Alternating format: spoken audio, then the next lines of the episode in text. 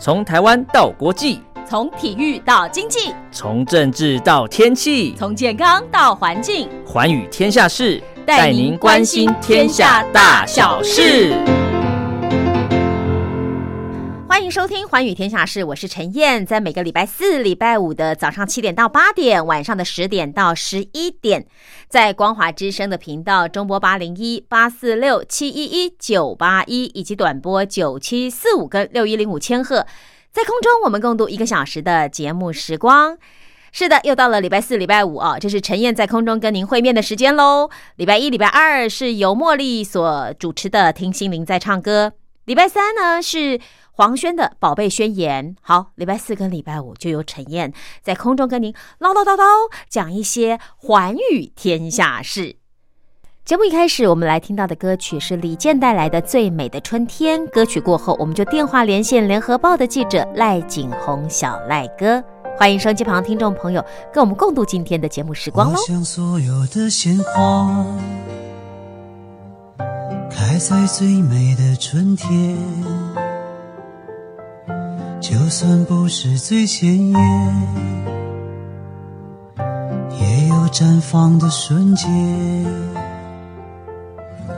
微风吹拂我的脸，忙得奔跑的少年，窗外辽阔的天空，放飞我们的心愿。我多希望看到你自由的翱翔，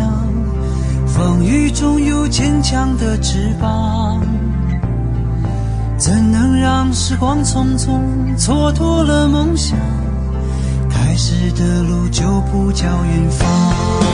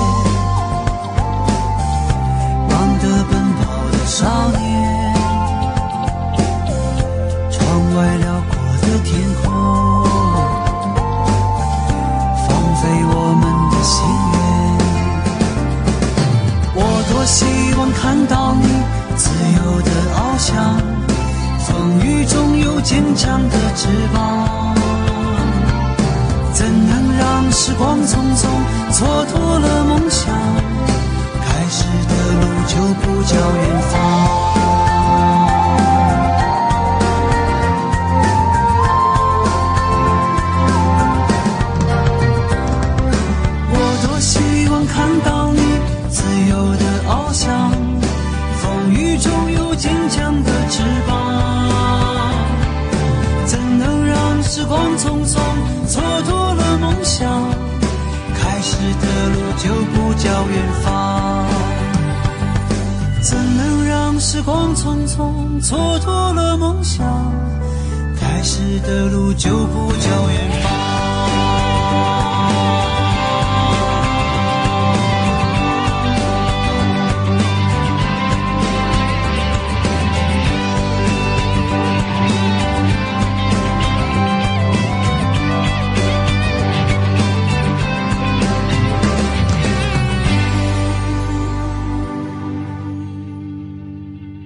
过后呢，我们就跟小赖哥继续来聊啊，就是有关于道德这个部分呢。为什么？因为前一段时间七月底不是郑州的大雨嘛，烟花台风嘛，是对不对？就看到了，其实不止小赖哥，因为有一些有一些这个其他的朋友也有拍到，就是从大陆传出来的，就是地下铁淹水。然后有的人在车厢里，那当时因为小赖哥第一个剖的时候，我就问说啊，这样子有电吗？还可以继续开吗？因为我们看到那个车门外面的水非常的高，所以我就好奇说，后来这些困在地铁里面的人怎么了？嗯哼。然后小赖哥说，其实有后续，对不对？对，他其实后来死了二二二十五个人，啊啊哈，，非常的惨。但是有在有的说法是十二个人了，对地铁里头是是12嗯十二个人，嗯好，那这十二个人呢，其实坦白讲，我会觉得很难受，因为嗯。我当刚开始看到这个，嗯、车厢拍的那个车厢拍的那个十秒钟左右，网友给我的这个呃讯息的时候，我其实是很 surprise 的。第一，就是你大水居然可以淹进地铁，对。淹进地铁不要紧，你还淹进车厢，而且车厢里头的人都还在，对，而且你会在那个影片里头，你可以看，你可以看到女生都已经跳上那个座位了。男生也是，而且你会发现门外面的水位比车厢内还高，对，所以我第一个怀疑就是这车还能开吗？还有电吗？为什么还要载人呢？没错。然后你会发现，后来呃，我的网我我的网友粉丝当中又拖出来另外一段，就是他其实是继续开的，啊，他其实是继续开的，而且还继续进水。天哪！对，那水还是从各方面不同的进来，而且呃，你可以看到外面的水位的确在开动当中，外面的水位的确是比里面高的。那为什么还要开呢？难道没有所谓的呃，安全吗？一来呢是说，我我自己判断了哈，嗯我自己判断，司机司机员应该是会觉得，我如果继续在这边，我不知道那个水是不是会哦马上淹得更高，嗯，我总是要找个出口。对，我如果继续走的，我可能还有希望；我如果不在不走，我在这边，我可能因为淹水，我会死更多人。我车上的人都，因为都你你都下不了月台啊。对，因为那个时候我很好奇是，如果车架还在走，那原来这些月台的人应该是人员下不来嘛？没那这个对车只能继续往前开嘛？没错所以我很好奇是这个影片的最后到底是怎么了？结果没想到第二天传出来是说真的是对有罹难者，对。然后其实我当天深夜我就已经看到那个罹难者的影片了，而且还有影这片、哦、个广播的这个就是电车站月台的广播啊是非常焦急的，在呼喊医生。呼喊这个呃，请请民众打幺零二嗯啊，就是就是打救护车打医院，然后也也也请这些民众帮忙把这些受难者的尸体，啊，然后呃抬到月台上这样子，然后那个场面是非常的凄惨，然后你会看到就有一些好心人会呃会在呃会会用白的手帕。嗯把这些已经死亡者的脸上铺上铺上那个手帕。嗯哼，呃，另外还有一些更可怕的一些影像，比如说这个已经七孔流血啊这种、这种情况，我会觉得像这些画面，其实呃，可能在台湾的公共媒体上都不会出现，对，因为我们都会严守一些新闻的纪律。嗯哼，呃，比如说像我在呃二零零八年五月十二号汶川大地震的时候，我是第一个冲进去的台湾记者之一。是，然后后来我呃我去采访到一个就是嗯、现场，那他挖掘出来的都是小学生的尸体。呀，那当然，旁边都是父母呃父母亲他们家长痛哭流涕啊对对，大声呼喊啊。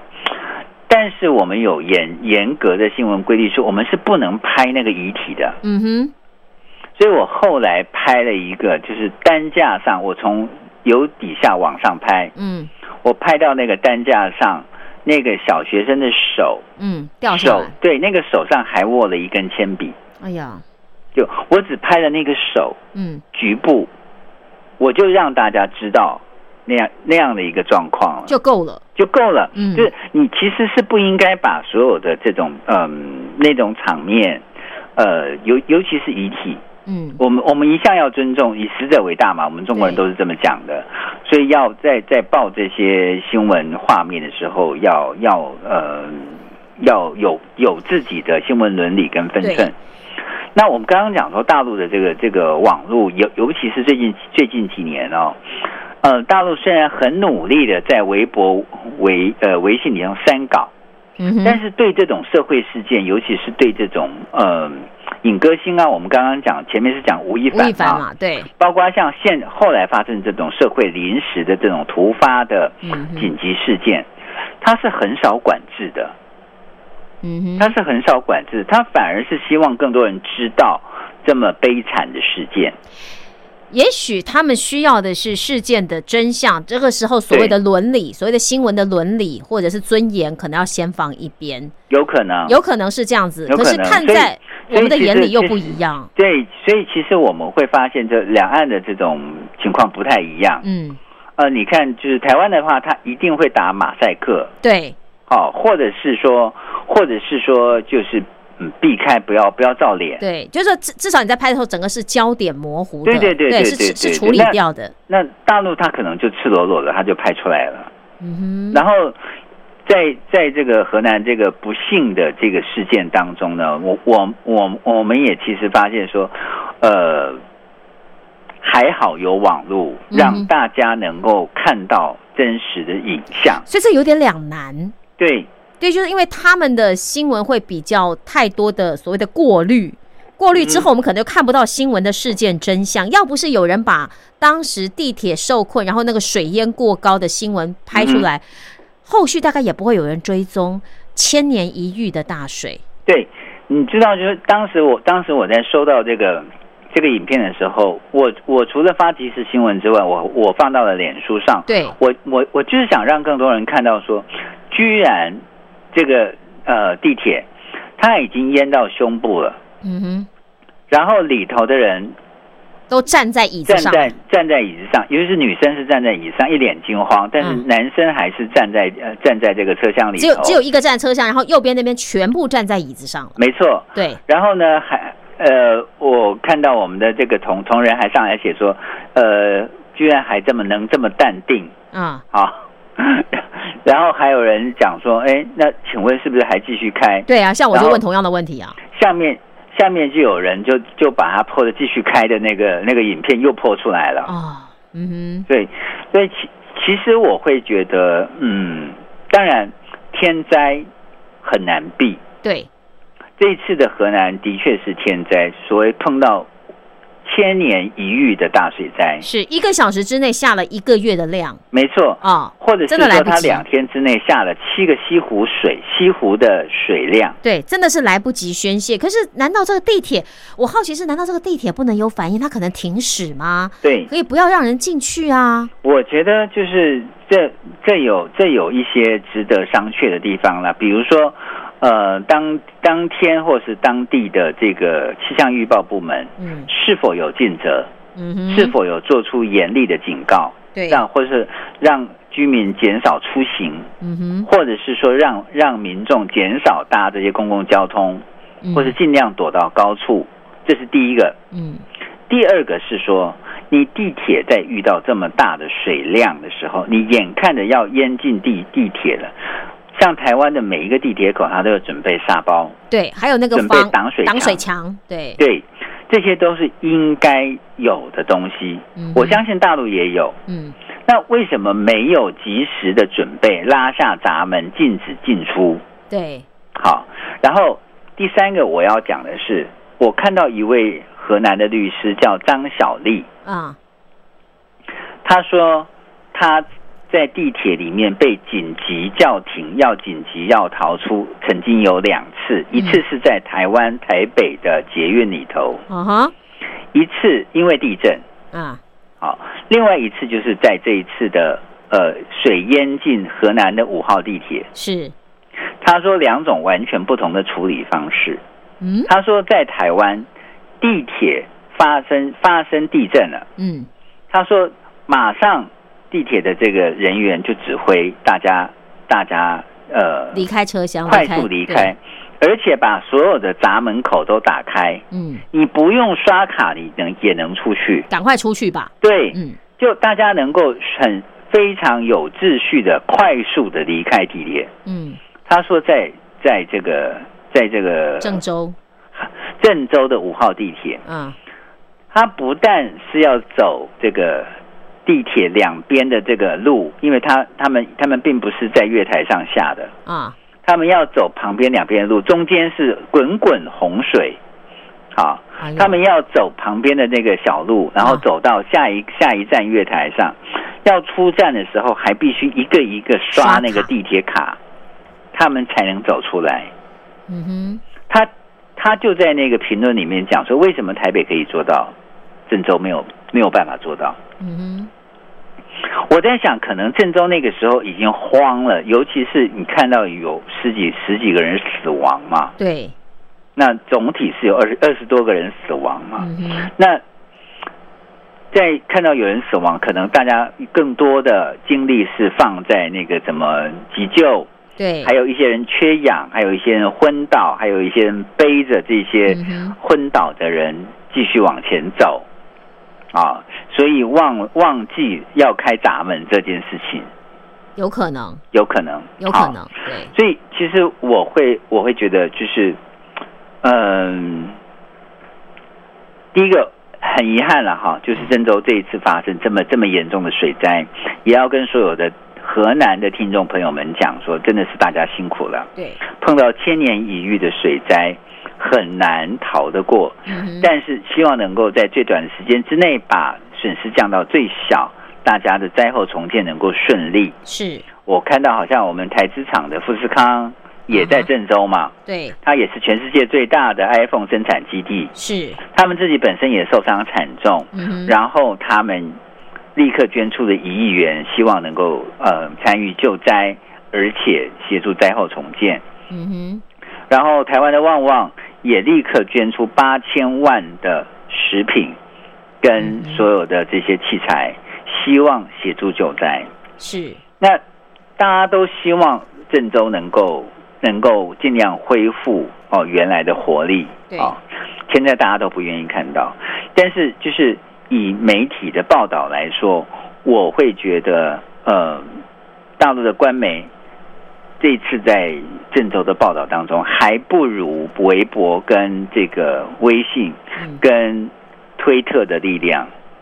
是啊，虽然我们都知道大陆人没有办法直接上推特，可是有很多这个水灾的影片，尤其是像我刚刚讲的这些在地铁里面发生的故事，啊，都是从推特上面出来的。是就大家直接就翻墙就就把这些东西就就爆出来了。对，因为比较信任这样子，可能又有真相被看见。那至于所谓我们刚刚说的拍到尸体啦，嗯或者是某一些觉得在我们在新闻记者。媒体在发片的时候，可能会考虑的一些尊严或尊重，就不在，可能就不在这个时候被考虑到了。没错，所以其实其实我们今天讲了吴亦凡，也啊讲了这个河南的事，河南的水灾事件。是我希望呢，就是说，第一个，我们记者追求真相，都能够秉持着公理、正义，站在最公正的、公平的角度去看这个事情，不偏袒哪一方。是像现在吴亦凡事件是公说公有理，婆婆说婆有理，我们等待司法调查。啊哈，双方都已经告上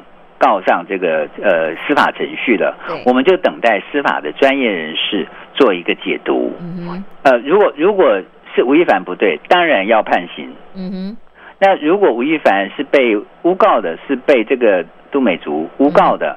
好，那要还他清白。对，对，那像郑州地铁这个事情，我们我们就希望郑州的郑州的相关部门嗯。能够尽快的在水退了以后，嗯，还老百姓一个平安平常的生活。没错，啊，也嗯。尽快的让这些公共交通恢复运作。是。啊。那当然，我们真的是真的是很难过，就是有河南的民众在地铁里面这个死亡，嗯也因为这个水灾，有很多人这个呃汽车灭顶，或很多财产、生命财产受到损失啊。嗯。那其实其实坦白讲，谁谁都不愿意看到千年一遇的大水。对，啊，当然，媒体在报道的时候也需要非常非常谨慎，比如说死亡的数字，嗯。比如说受伤的这个呃呃人数嗯哦，然后还有一些相关的一些呃呃，比如说救灾的一些进度等等，还有整个是 SOP 的。流程，对不对？你是不是需要检讨？对，好、那当然，呃，我觉得也是因为有这些影片被翻墙、被、嗯被外流出来，所以才会后续报道说哦，有几位死亡的事件。那但是有人在质疑说，这个数字应该是被被简小化了。简化了，因为可能有的人在这个过程当中不见了。对，对不对因为有很多人失联，失联的失踪，他们说那个数字堆起来才可怕。没错，所以所以像就刚刚我们讲这个死亡数字，官方一直到昨天晚上，这个新华社的数字还是十二个人死亡，但是嗯网络上已经有一百多人了，是这就很这就都不很大的。落差。对，那对很多在境外的留学生或境外的华侨来说，他宁可相信网络上的一百多人的数字，而不是官方的十二个人的数字。是我们现在讲的，昨天是七月二十一号，对，没错，没错，没错。对，哈，好，所以也谢谢小赖哥的分享啊。当然，我们也希望这个新闻或者是这种报道是可以进步的，它是可以被，嗯、不要这么的滥用的，但是它可以适时的去反映一，些现实的现象啊。没错，那重点是我们从这些事实当中可以看到什么，学到什么。对嗯。好，今天也非常小谢谢小赖哥跟我们的电话连线，谢谢你。谢谢主持人，谢谢大家，谢谢，拜拜。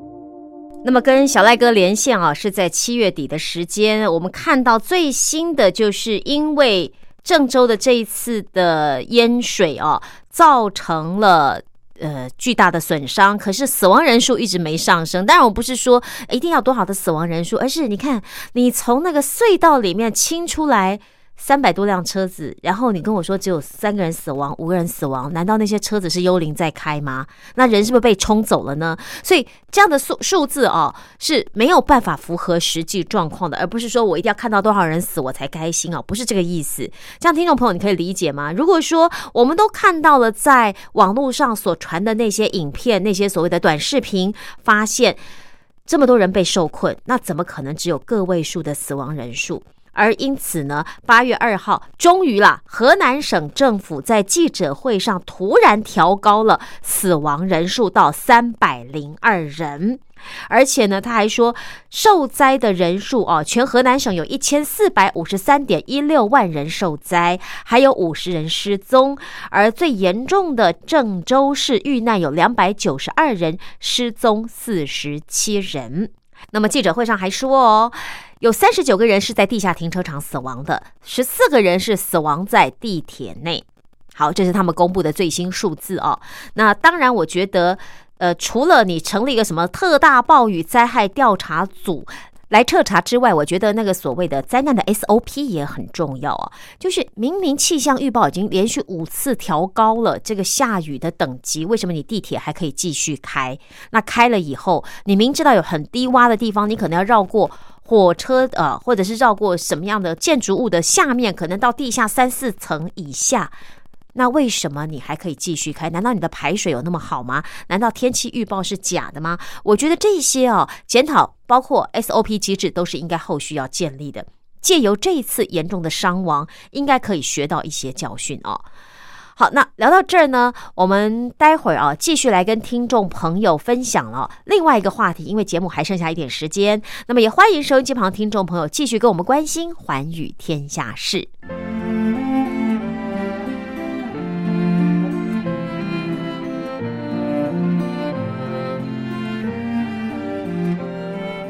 最暖心的声音光华之声。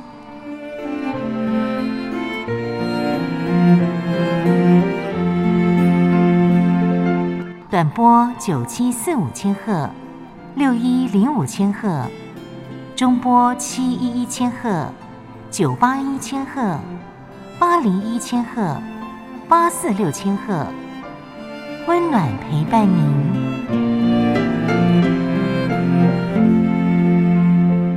《金周刊》一二八一期用一个封面故事来讲拜登规则，因为拜登过去的从政经历，让部分人担心美国会在他的领导之下难以遏制中国称霸的野心。就连中国啊，也一度期待在拜登就任之后能够打开希望之窗。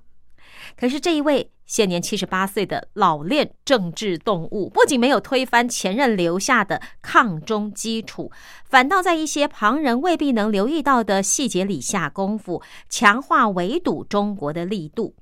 虽然他没有火爆的语言和戏剧化的动作，但是拜登要用他设定的新规则拉开美国领先的距离。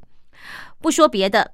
美国时间七月四号晚间，美国总统拜登在白宫南草坪举办的国庆日圆游会上，用一句话哦，为将近十五分钟的致辞做总结。那句话就是：“我们是美国，没有什么事情是我们无法一起做到的。”这场大约一千人出席的派对，相较于七月一号在北京天安门广场举行的中共建党百年庆祝大会，规模显得非常的迷你。拜登着重美国如何逐渐摆脱疫情阴霾的谈话，也明显少了中共总书记习近平一番警告外来势力恐将头破血流的霸气。两大强权一周内的两场庆典，音乐过后，我们一块来看看。拜登规则，他如何用一个月的时间证明自己对中国比川普更心狠？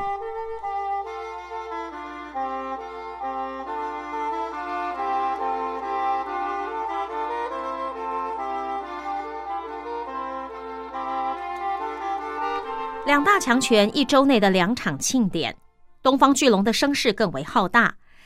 但是，华裔美籍的中国研究专家裴敏欣在中共建党百年大典的第二天就写文章评论说，对中国而言，拜登可能是更可怕的敌人。而他的理由是，不同于川普用侮辱、威胁和关税疏远盟友，拜登修复了美国的联盟，成功的形塑一条相对团结的抗中战线。六月份，当台湾社会聚焦于新冠疫情，太平洋另一端的拜登政府则是连续出手，从最外缘的地缘政治到五 G 战，到科技战，到金融战，都像是在这一个月内完成了关键的布阵。上任到现在，有许多暧昧或者决断的背后意义，也似乎在这一个月逐渐的开朗。有关于全球政经格局的拜登规则，似乎瞬间清晰了。就如同裴敏欣解读的，这是一套比川普更凶狠的对中战略。曾经，拜登执政会不会对北京放软呢？这是美国主流媒体跟外交期刊的热门话题。因为在奥巴马时代，身为副手的拜登曾经多次跟习近平互动，甚至还在他宣布参选之后公开宣称中国不是我们的竞争对手。所以，中国啊自己也一度期待说，在拜登就职之后，两国能够重修旧好。中国外交部长王毅今年一月曾经公开的向美国喊话说，中美完全可以通过对话来化解矛盾分歧，找到既有利于两国又造福世界的大国相处模式。但是，拜登入主白宫五个多月以来，不管是质疑或者期待拜登与中国修好的声音却逐渐降低。布兰迪斯大学国际商学院创始院长派特里更对《金周刊》的记者在采访的时候啊，他果断的定调说：“不同于川普，拜登想要更深层战略性的美中关系转变，美中之间的竞争将会更激烈、更危险。由民主国家合组的团结抗中战线是美中关系深层战略性转变过程中最外显的特征，而这六月份呢？”特征也已经成型了。二零二零年美国总统选举，民主党初选期间，拜登曾经撰文指出说，因应中国挑战最有效率的方式是让美国跟盟友还有伙伴组成联合阵线。而这项目标，在他六月中旬出访欧洲期间，也获得了具体的进展。在搭机飞往英国出席七大工业国 G7 领袖峰会前，拜登以“我这趟欧洲行是要团结全世界的民主国家”为标题，投书《华盛顿邮报》，强调美国与欧洲将专注确保二十一世纪的贸易与技术规则是由市场民主国家而非中国或其他任何国家所制定的。在大西洋彼岸，一切都照着拜登设定的剧本来进行。六月十三号，G7 峰会后，联合公报直接呼吁中国要尊重香港与新疆的人权与基本自由，并强调台海和平稳定的重要性。关于贸易竞争，G7 也声明将运用集体的力量挑战中国破坏全球经济公平与透明运作的非市场政策手段。两天之后。成立目的压根跟中国无关系的北大西洋公约组织，也就是 NATO，竟然在高峰会后用联合公报来指控地理位置也没有跟北约成员国接壤的中国，说他们明确野心和独断行为，对于以规则为基础的国际秩序与北约安全相关区域构成了系统性的挑战。你有没有觉得很奇怪呢？你看哦，北约在他的这个联合公报上面讲了这一段，可是你要知道，北约它的地理位置根本都没有跟中国接壤，可是他却公开用联合公报来指责。丹江大学国际事务与战略研究所副教授黄介正哦，他用了一段话来诠释 G7 跟北约为什么会这样表态，是因为美国跟这些盟邦之间的利益虽然不完全契合，但是从拜登这趟欧洲行看来，拜登有能力将个人的意志在盟友身上贯彻。就算说的保守一点，盟友或许是受过川普四年的震撼，但呢，他们至少是给足了刚上任的拜登一个面子。七月五号，法国总统马克宏、德国总理梅克尔与习近平举行了视讯峰会，强调交流合作。那这是不是也回头印证了德法两国在 G7 公报上给足了拜登颜面呢？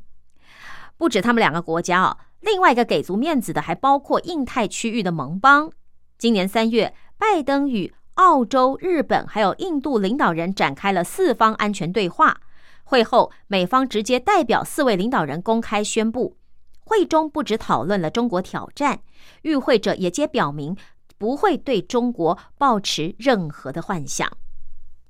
澳洲国立大学亚太学院讲师宋文迪则说：“美国单挑中国哦，要付出的代价太大了，所以短期内可砸下的资源也未必比中国多太多。”所以呢，他必须跟他的盟邦之间诉诸共同的价值，来连结民主阵营。而至于发生在香港、新疆的争议，为拜登政府创造了良好的客观条件，使西欧民主国家领袖没有办法抗拒美国号召的价值同盟。宋文迪讲师还进一步的解释说。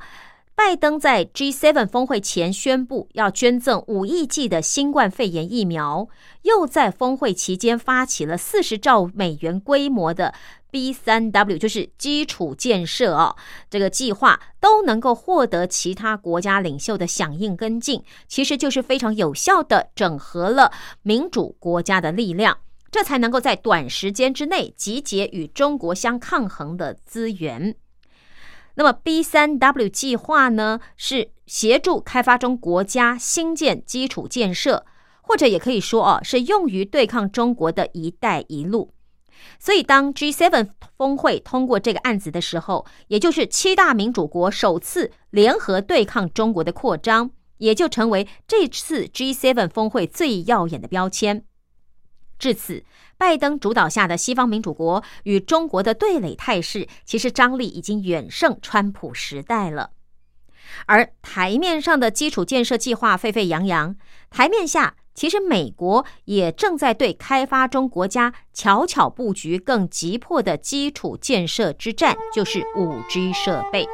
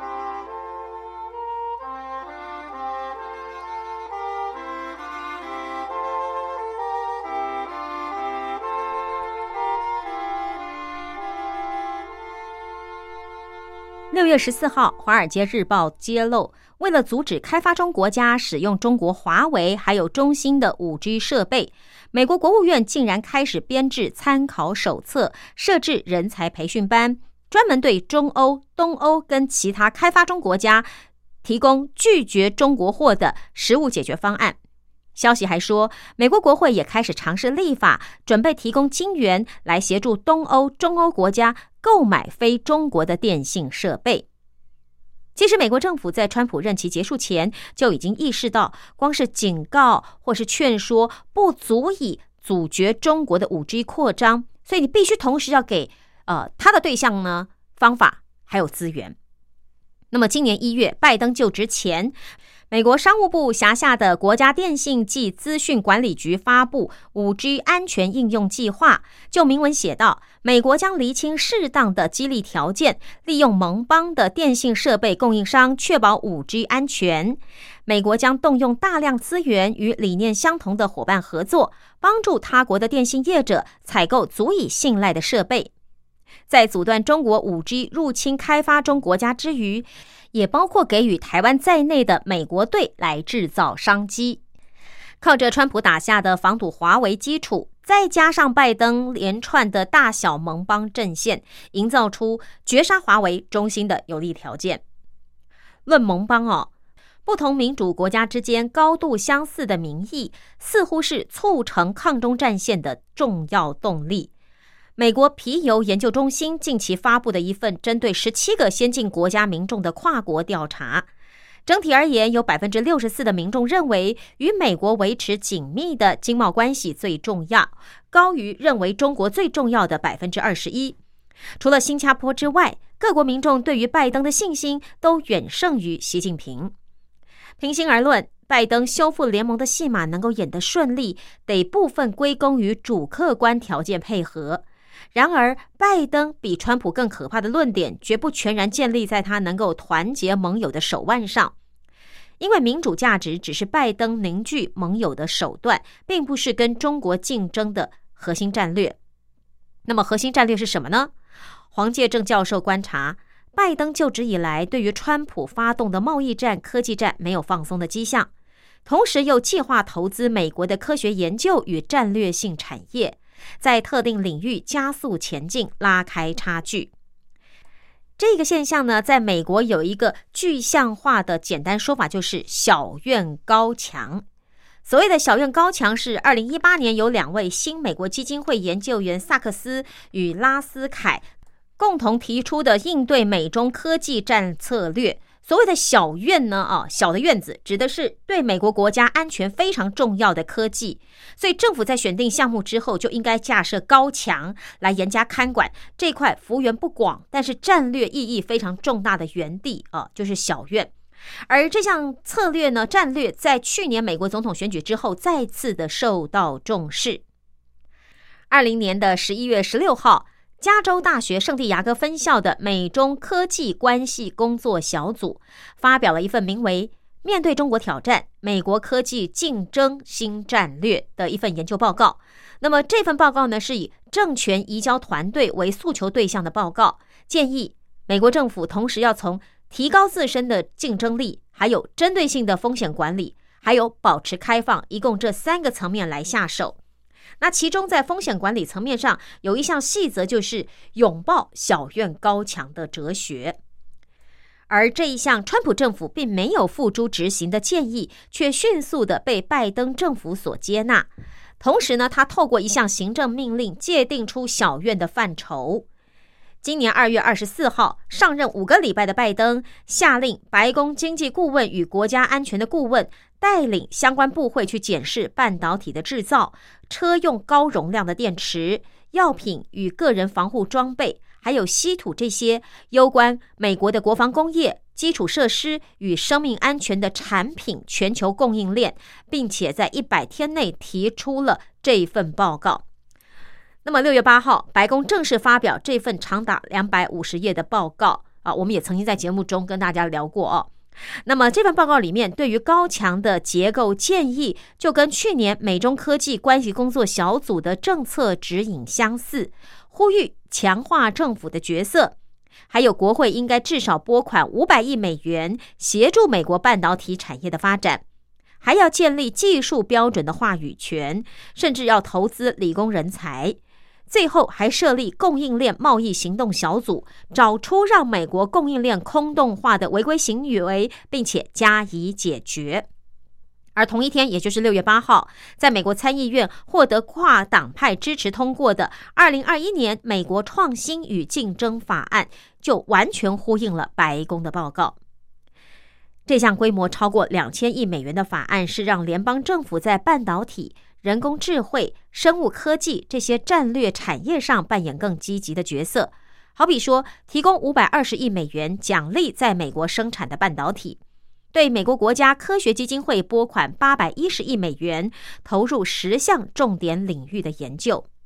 因为这表示着美国表示说，啊，立法的动机会来自于中国，让法案获得支持。这也意味着美国政府在关键科技的创新与制造上会起更大的作用。而美国政府扶植关键小院的后续影响，就是在全球供应链上，尤其是高科技的半导体、电池、矿物、药品的供应链可能会出现质变。美国会将这些领域的生产线大量的搬回本土。哦，但是呢，你当然你说要中产阶级的技术制造回归哦，美国本土是还是属于梦想啊？因为中国作为生产基地，有规模、有劳工、技术专家，这些其他地方是没有办法复制的优势。那么，曾经多次到美国参加大型招商，选择美国的研华科技执行董事何春盛，他也有类似的感受。他说，以前就是各州分别简报来介绍，哎，他们当地的优势，还有呢，他们个别的鼓励投资的政策。可是，在今年线上举办的会议形式却完全不同，它是直接分内容，而不是分各州啊，它就分成半导体、医疗、飞行器、电动车、新创。这五条线各自进行，明确告诉你，这些就是美国锁定的美国产业。那么何春盛则认为，台湾的半导体、生技医疗这些高附加价值产业，未来到美国设厂的案例会逐渐增加，而封测组装则可能分散在中国、东南亚或紧邻美国的墨西哥。虽然早在川普时代，业界就盛传掌握全球过半高阶晶片产能的台积电，就是在选择美国的会场上被美国政府要求赴美设厂。但是拜登上任之后的第一次招商盛会设计，显然更具有系统逻辑。那么，除了加速前进之外，拜登政府对于中国尝试踏进小院的行为哦，这些驱逐干扰丝毫不手软。像今年四月，美国商务部将七家中国的超级电脑公司纳入了实体清单，禁止使用美国技术的企业对清单上的企业出货。所以，这也就是川普政府用来制裁华为的手段。政权轮替之后呢，拜登不仅继续沿用，还在今年五月亲自延长华为的禁令。被拜登政府划进小院的产业数量虽然不多，但是只要中国企业有任何尝试越界的企图的话呢，都不会被轻易放过的。啊，像今年三月底，美国面板驱动 IC 厂 Magnachip 宣布将接受中国智路资本以每股二十九美元、总金额十四亿美元收购的提案。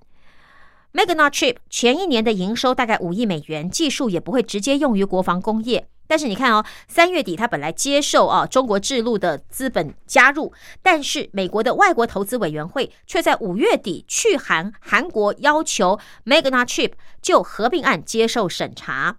六月十五号，Magnachip 公告接获美国财政部临时的命令，要求在 CFIUS 批准或美国总统撤销终止临时命令之前暂缓交易。而韩国政府也随即发布新的监管要求，所以这个中国制路本来要用每股二十九美元、总金额十四亿美元的方式来收购 Magnachip，却交易悬而未决，根本还没有下去进行啊。那所以韩国的媒体就分析说，Magnachip 虽然属于半导体业，但是技术呢也称不上关键，而在美国市场的营收啊贡献比率只有个位数。那与美国比较明显的连接，可能就只有在纽约的证券交易所公开交易。那一家不算 A 咖的公司，却能够引来 CFIUS 的关注，可见拜登政府对于关键产业竞争的零容忍，在企业决策的时候也必须被纳入考量。像近期中国的媒体也报道说，由于全球的晶片需求大增，台积电有意扩充中国南京厂的二八纳米制程产能，但添购的设备却被美国商务部逐批审查，迟迟无法进入中国。以赛亚调研资深分析师韩文尧就认为，这代表着美国对于中国半导体业的封锁，不只针对先进技术。连成熟制程也同步紧缩，降低五 G 手机、车用电子、物联网等产业采购本土制造晶片的可能。韩文尧形容，美国把二八纳米以下的制程全都卡住，将导致中国半导体晶片呃晶圆扩厂的计划受阻，连带的也会影响到半导体设备厂与周边材料厂商在中国投资的意愿。当然也会降低中国本土半导体人才的需求跟人才的培育计划。那么半导体投资与扩张是十年计划，所以啊，你这样子封锁会长远影响中国未来在半导体产业上的竞争力。所以韩文尧就说，美国封杀半导体就像打蛇七寸一样，对着中国产业真的是有全面打击的效果。休息一下，音乐过后，我们再继续回来聊这个《金周刊》一二八一期的专题报道。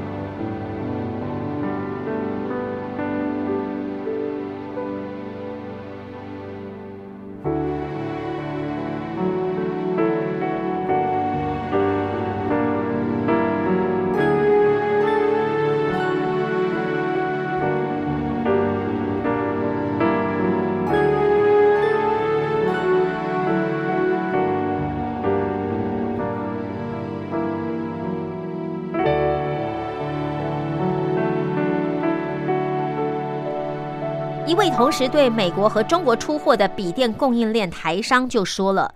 如果今天产业啊要全面移出中国，其实对台湾的企业很不利，因为不管在越南、柬埔寨、印度，生产的效率都没有办法跟中国比。拜登是老练的政客，大概不会打中国打得太用力了。所以这位台商说啊，自己虽然期待维持现有的营运模式，可是对于美中局势的发展，他实在是没有把握。”而在拜登对中国军民融合企业的投资禁令上，也能够看见，就好像是手术刀般精准的小院高墙的战略思维。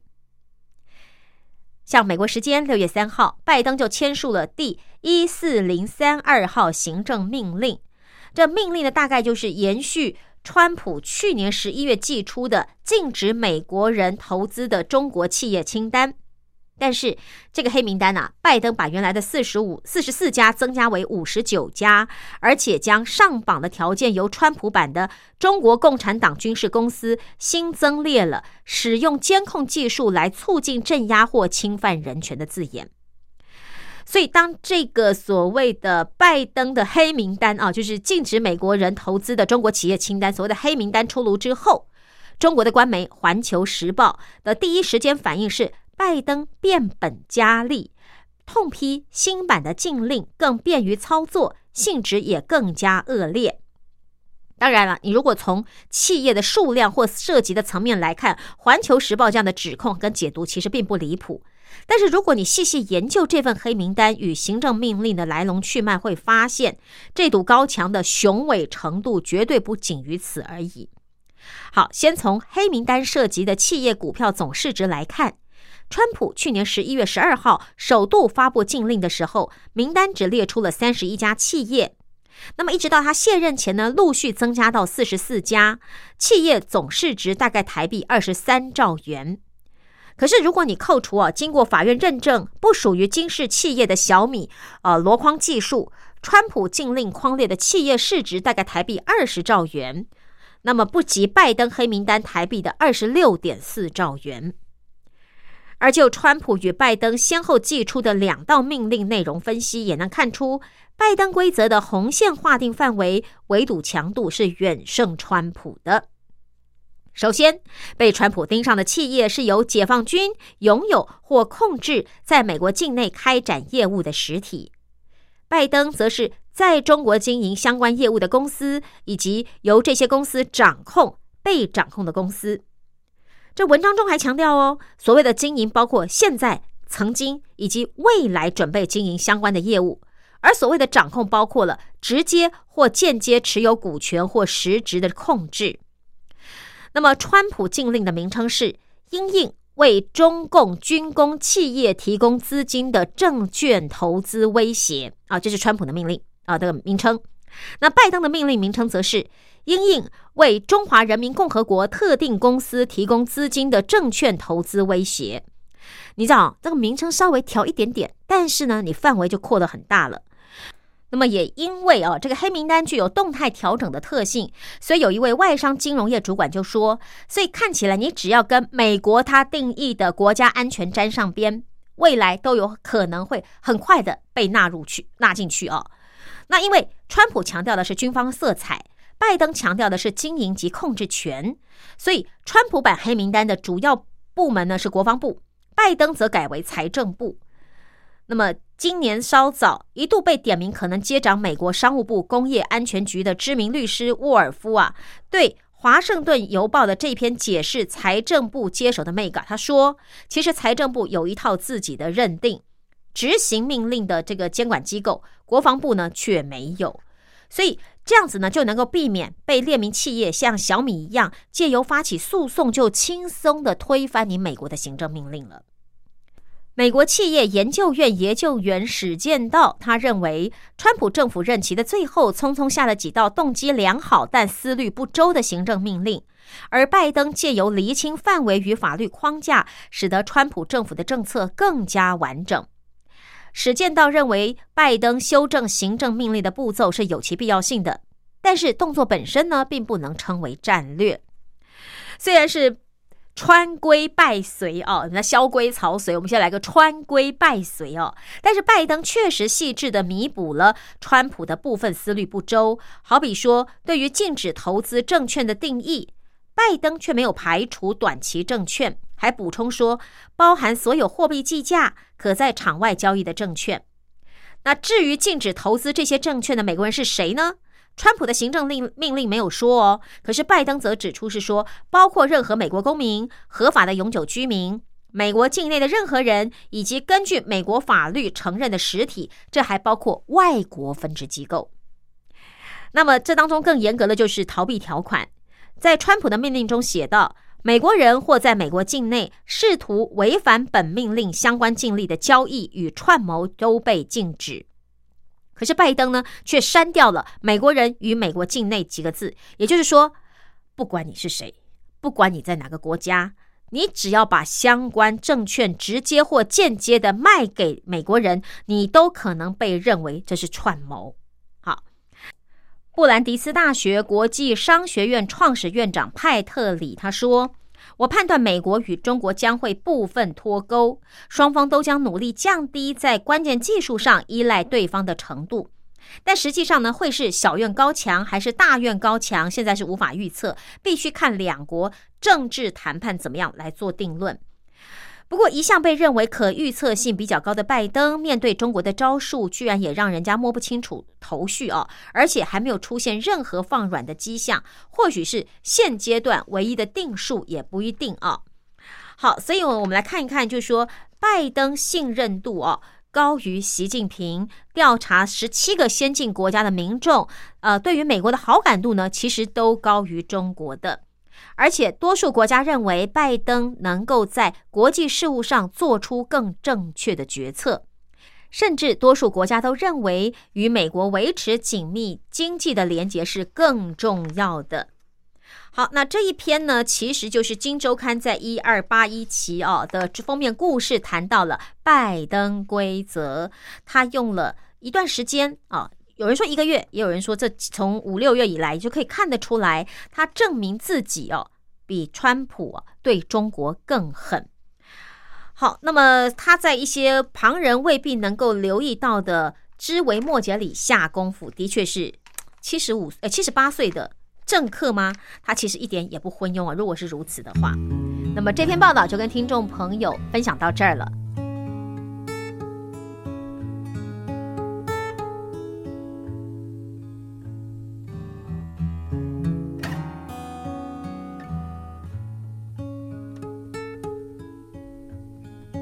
感谢您收听今天的《寰宇天下事》，我们明天空中再会喽，拜拜。